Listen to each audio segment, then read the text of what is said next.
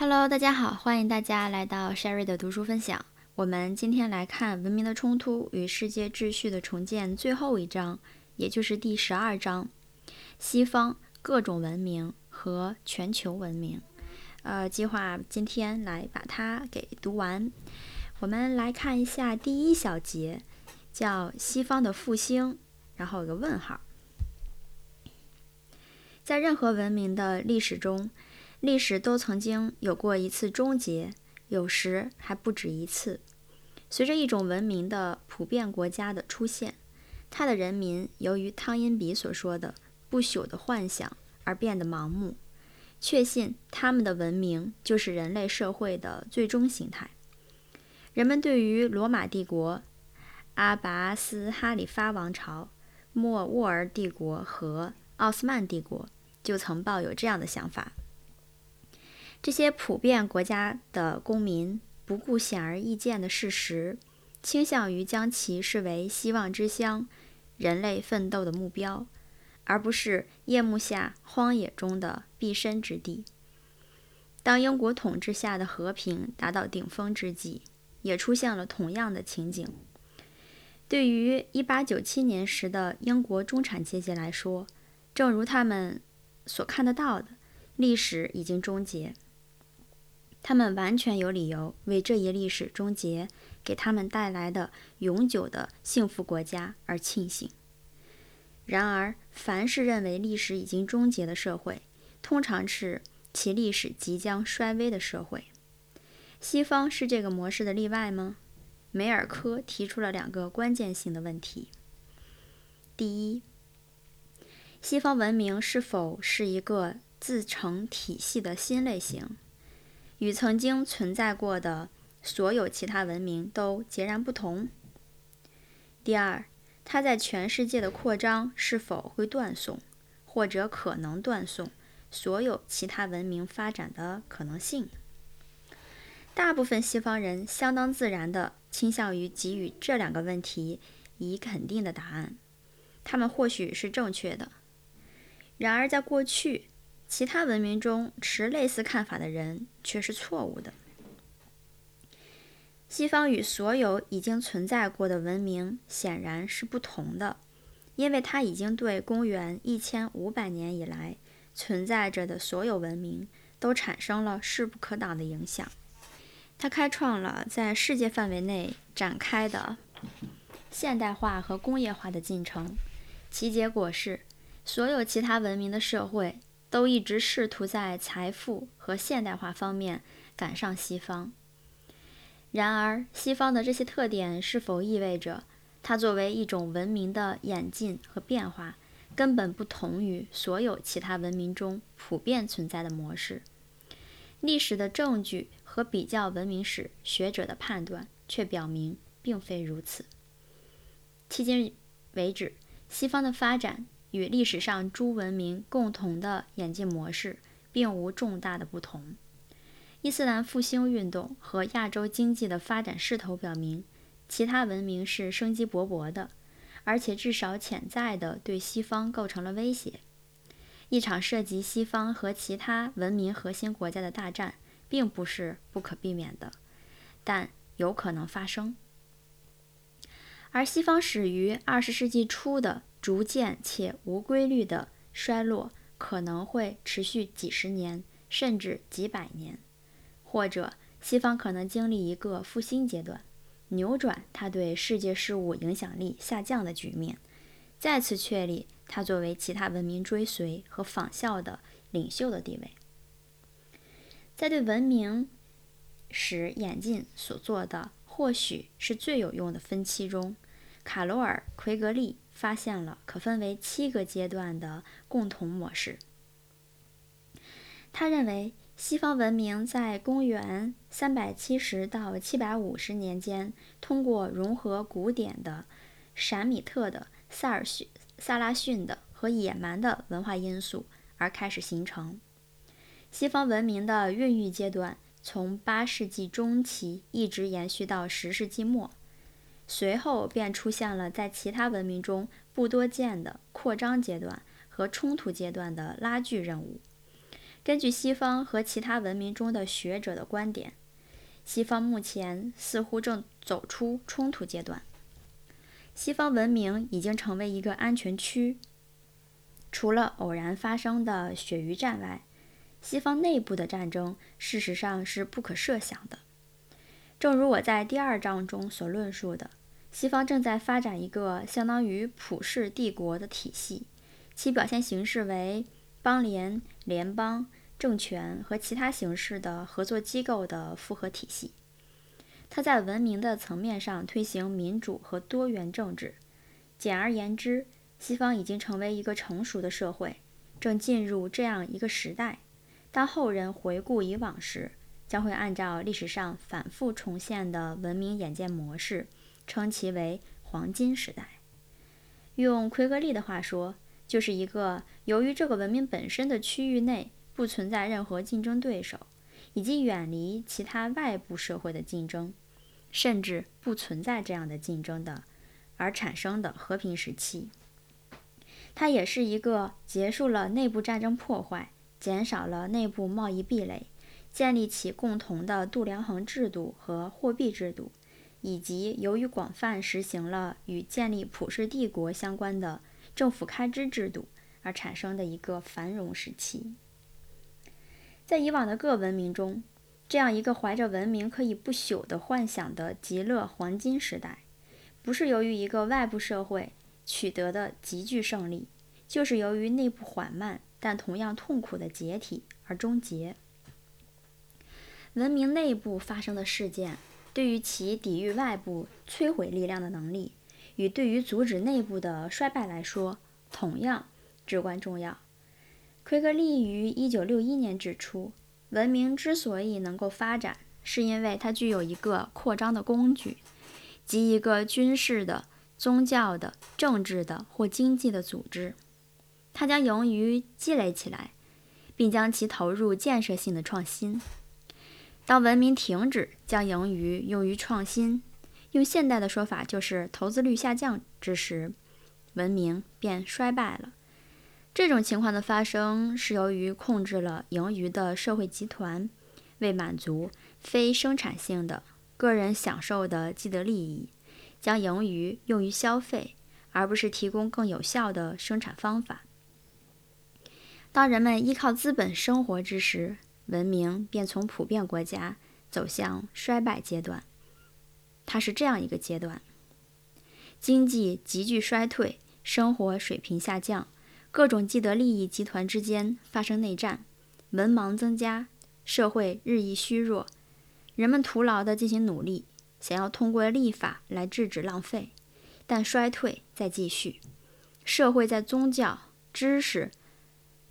社会和政治层面的大范围内失去了人民群众的忠诚，新的宗教运动开始遍及社会，人民越来越不情愿为这个社会而战，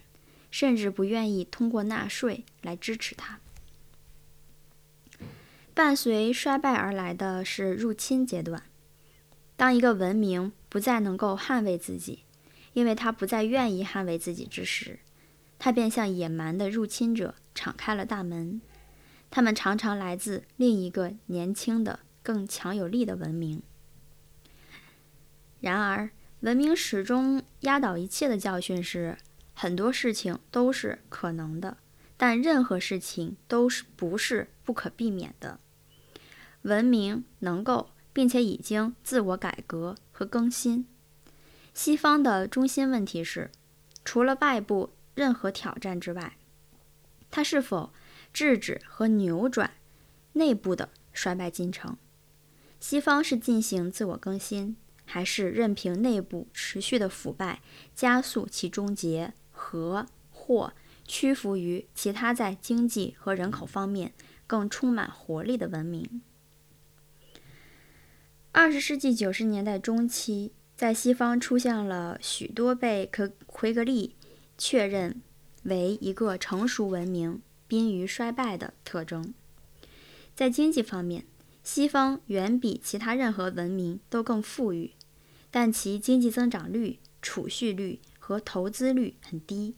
特别是与东亚社会相比较。在西方，个人和集体消费优先于未来经济和军事实力的建设，人口自然增长率很低，特别是与伊斯兰国家相比。但是这些问题并不会不可避免地造成灾难性的后果。西方的经济仍在增长，西方人基本上过着富裕的生活。此外，西方在科学研究和技术创新方面仍处于领先地位。低出生率的问题不可能由政府来解决，这方面的努力一般要比降低人口增长率更不成功。然而，在具备下述两个先决条件时，移民。会成为新的、充满活力的人口资本的潜在来源。首先，接收国给予他所需要的有能力、有资格和精力充沛的人才和专业人员以优先权。其次，新移民及其子女能够融入接收国和西方的文化。美国可能在满足第一个条件上存在问题。欧洲则可能在满足第二个条件上存在问题，但是以西方国家政府的经验和能力，完全能够制定出管理移民人数、来源特性和同化移民的政策。在西方，比经济和人口远为重要的问题是道德衰落、文化自觉和政治分裂。经常被提及的道德衰落表现包括：一、反社会行为的增长，诸如普遍的犯罪、吸毒和暴力行为；二、家庭的衰败，包括离婚、私生、未成年人怀孕和单亲家庭的增加；三、至少是在美国出现了社会资本的下降，即志愿组织成员的减少。以及与此相关的人与人之间信任程度的下降。四、职业道德的普遍下降和自我放纵现象的增加。五、对知识和学术活动投入减少，在美国表现为学术成果水平降低。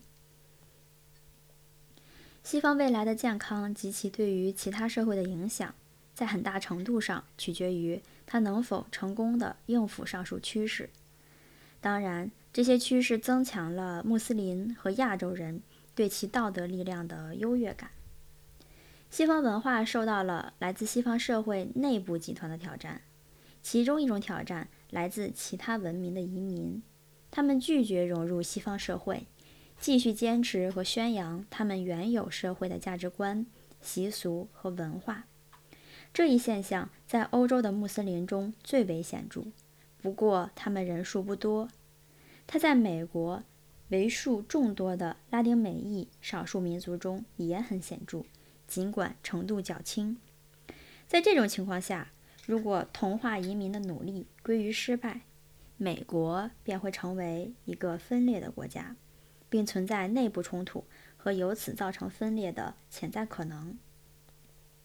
在欧洲，西方文明也会由于其组成。主要组成部分基督教的衰弱而遭到破坏。欧洲人崇尚宗教信仰、遵守宗教习俗和参加宗教活动的人数比率正在下降。这一趋势反映出的不是对宗教的敌视，而是对宗教的冷漠。然而，在欧洲文明中仍然渗透着基督教的理念、价值观和实践。一位瑞典人说：“瑞典人的宗教信仰。”在欧洲大概是最薄弱的，但是，如果你没有认识到我们的体制、社会实践、家庭、政治和生活方式受到了路德宗的根本影响，你就无法理解这个国家。与欧洲人不同，绝大部分美国人都信仰上帝，自认为是宗教民族，许多人去教堂做礼拜。有证据显示。尽管在美国，直到二十世纪八十年代中期没有出现宗教复兴，但是在其后的十年中，宗教活动似乎在加强。基督教在西方人心中地位的下降，最多只会对西方文明的健康构成一种非常长远的威胁。美国面临着一个较为直接和危险的挑战。在历史上，美国的民族认同在文化上是由西方文明的遗产所界定的；在政治上，则是由美国信条的原则所界定的，即绝大多数美国人都赞同的自由、民主、个人主义、法律面前人人平等、宪政和私人财产权。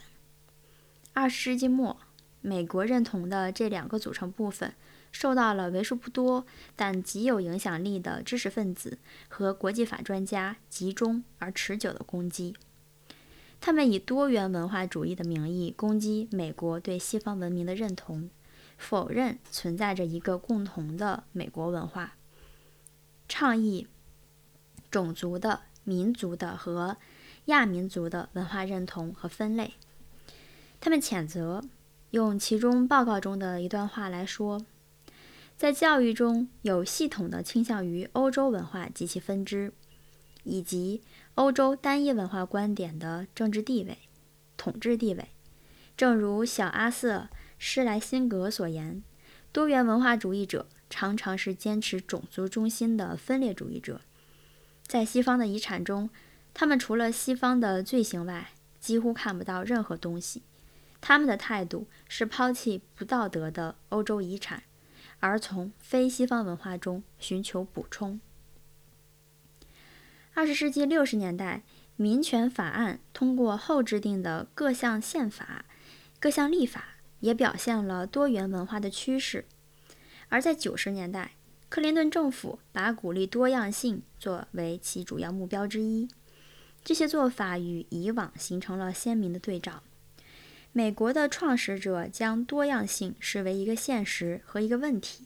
因而有了国家座座右铭“合众为一”。这是大众会，这是大陆会议的一个由包括本杰明·富兰克林、托马斯·杰弗逊和约翰·亚当斯组成的委员会制定的。后来的政治领袖们也担心种族的、地方的、民族的、经济的和文化的多样性构成的威胁。事实上，他们在1815到1914年间导致了美国最大的战争，并响应“让我们团结起来”的号召，视促进国家的统一为主要责任。西奥多·罗斯福警告说，有一种情况绝对会导致国家的崩溃，并阻碍美国作为一个国家继续存在的一切可能，那就是听任美国成为一个充满民族纠纷的国家。然而，二十世纪九十年代的美国领导人却不仅允许，并且努力促进多样性的发展，而不是促进他们所管理的人民的团结。正如我们已经看到的，另一位、另一些国家的领导人有时企图摒弃本国的文化遗产，使自己的国家的认同从一种文明转向另一种文明。然而，迄今为止，他们非但没有成功。反而使自己的国家成为精神分裂的、无所适从的国家。美国的多元文化主义者同样拒绝接受本国的文化遗产，然而他们并非要美国认同另一种文明，而是要建立一个拥有众多文明的国家，即一个不属于任何文明的、缺少一个文化核心的国家。历史表明，如此构成的国家。不可能作为一个具有内聚力的社会而长期存在。一个多文明的美国将不再是美利坚合众国，而是联合国。多元文化主义者还通过以集体权利代替个人权权利来对美国信条的中心内容提出挑战，而集体权利在很大程度上是根据种族、民族、性别和性别偏好来界定的。冈纳莫达尔在二十世纪四十年代指出，美国信条是这个伟大的、无可比拟的国家的聚合剂。此话进一步证实了自赫赫克托·圣约翰·德·克雷夫克尔和阿里克斯·德·托克维尔以来的外国观察家的论点。理查德·霍夫施塔德赞同道。作为一个国家，我们的命运依赖于一种而不是多种意识形态。如果这种意识形态被其相当一部分公民所摒弃，那么美国会出现什么情况？与美国相比较，另一个大国苏联更是以意识形态形式来界定其统一。它的命运对于美国来说是一个令人清醒的实例。日本哲学家梅原猛指出，马克思主义的彻底失败，苏联的急剧解体。仅仅是西方自由主义这一现代主流思潮失败的先兆。自由主义远不是取代马克思主义和在历史终结之时占统治地位的一种意识形态，它将成为另一块倒塌的多米诺骨牌。在一个世界各国人民都以文化来界定自己的时代。一个没有文化核心，而仅仅以政治信条来界定自己的社会，哪里会有立足之地？政治原则对于一个持久的共同体来说，只是一个易变的基础。在一个讲求文化的多文明的世界里，美国可能不过是一个正在消失的、讲求意识形态的西方世界中残留下来的最后一个不合时宜者。摒弃美国信条和西方文明，就意味着我们所认识的美利坚合众国的终结。实际上，这也意味着西方文明的终结。如果美国非西方化了，那么西方就缩小到只剩下欧洲和几个欧洲移民人口不多的国家。没有美国，西方便会成为世界人口中的一个微不足道的和衰落的部分，居住在欧亚大陆一端的一个小而无关紧要的。半岛之上，多元文化主义者与西方文明和美国信条维护者之间的冲突，用詹姆斯·库尔斯的话来说，是西方文明美国部分之中的一场真正的冲突。美国人无法回避这样的问题：我们是西方人还是其他什么人？美国和西方的未来取决于美国人再次确认他们对西方文明的责任。在美国国内，这意味着拒绝造成分裂的多元文化主义的诱人号召；在国际上，则意味着拒绝要求美国认同亚洲的令人难以理解的虚幻的号召。不论亚洲和美国社会之间存在着怎样的经济联系，根本的文化差异将使二者无法同居一室。在文化上，美国是西方大家庭的一员。多元文化主义者可能损害甚至破坏这种关系，但却不能替换它。美国人如果要寻找其文化根基，他们会在欧洲找到。二十世纪九十年代中期，人们就西方的性质和未来展开了新的讨论，再次认识到这是一个现实存在的问题，对如何确保其继续存在也更为关切。这部分是由于认识到了扩大西方的重要机构——北约将东面的西方国家包括进来的必要性；部分是由于西方内部在如何对南斯拉夫的分裂做出反应的问题上产生了严重分歧。它也更广泛地反映了，在苏联威胁已不复存在的情况下，人们对西方未来的统一。特别是这一点对于美国对欧洲承担的义务意味着什么感到担忧。随着西方国家与日益强大的非西方社会的相互作用日益增强，西方人越来越意识到将他们连接在一起的共同的西方文化核心。大西洋两岸的领导人都强调恢复大西洋共同体活力的必要性。九四年末和九五年，德国国防部长、英国国防大臣、法国外交部长和美国国务卿亨利·基辛格以及各类其他重要人物都对这一目标表示了拥护。英国国防大臣马尔科姆·里夫金德对他们的观点做了总结。他于九四年十一月论证了建立大西洋共同体的必要，并指出它将建立在四个支柱上。北约框架内的防务和安全，对法治和议会民主的共同信仰，自由资本主义和自由贸易，从通过文艺复兴而继承的希腊和罗马的共同欧洲文化遗产，到我们本世纪的共同价值观、信仰和文明。九五年，欧洲委员会启动了一个更新的跨大西洋关系的计划，使得欧盟和美国签署了一个内容广泛的协议。同时，许多欧洲政要和商界领袖都支持建立跨大跨大西洋自由贸易区。尽管美国的劳联、产联反对北美自由贸易区和其他贸易自由化的措施，但是其领导人却热情地支持建立一个跨大西洋自由贸易区的协议，认为它不会使美国的就业机会受到来自低工资国家的竞争。他还得到了欧洲保守派玛格丽特·撒切尔和美国保守派纽特·金里奇以及加拿大和其他英国领导人的支持。正如第二章所论述的。西方的发展和扩张经历了持续几个世纪之久的第一个阶段——欧洲阶段，接着又在二十世纪经历了第二个阶段——美国阶段。如果北美和欧洲能够更新建立在文化共性基础上的道德生活，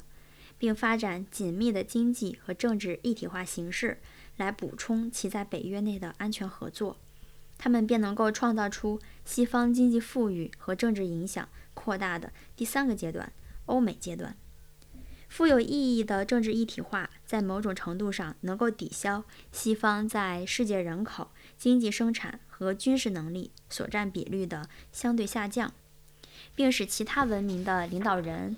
看到西方力量的恢复。马蒂尔总理警告亚洲人说：“由于其贸易影响，连起来的。”联合起来的欧盟和北美自由贸易区就可能对世界其他地区发号施令，但是西方能否在政治和经济上走到一起，主要取决于美国是否再次确认自己的西方认同，并把自己的全球作用确定为西方文明的领袖。好的，我们的第十二章的第一小节就读完了，感谢大家的收听，我们第二小节再见。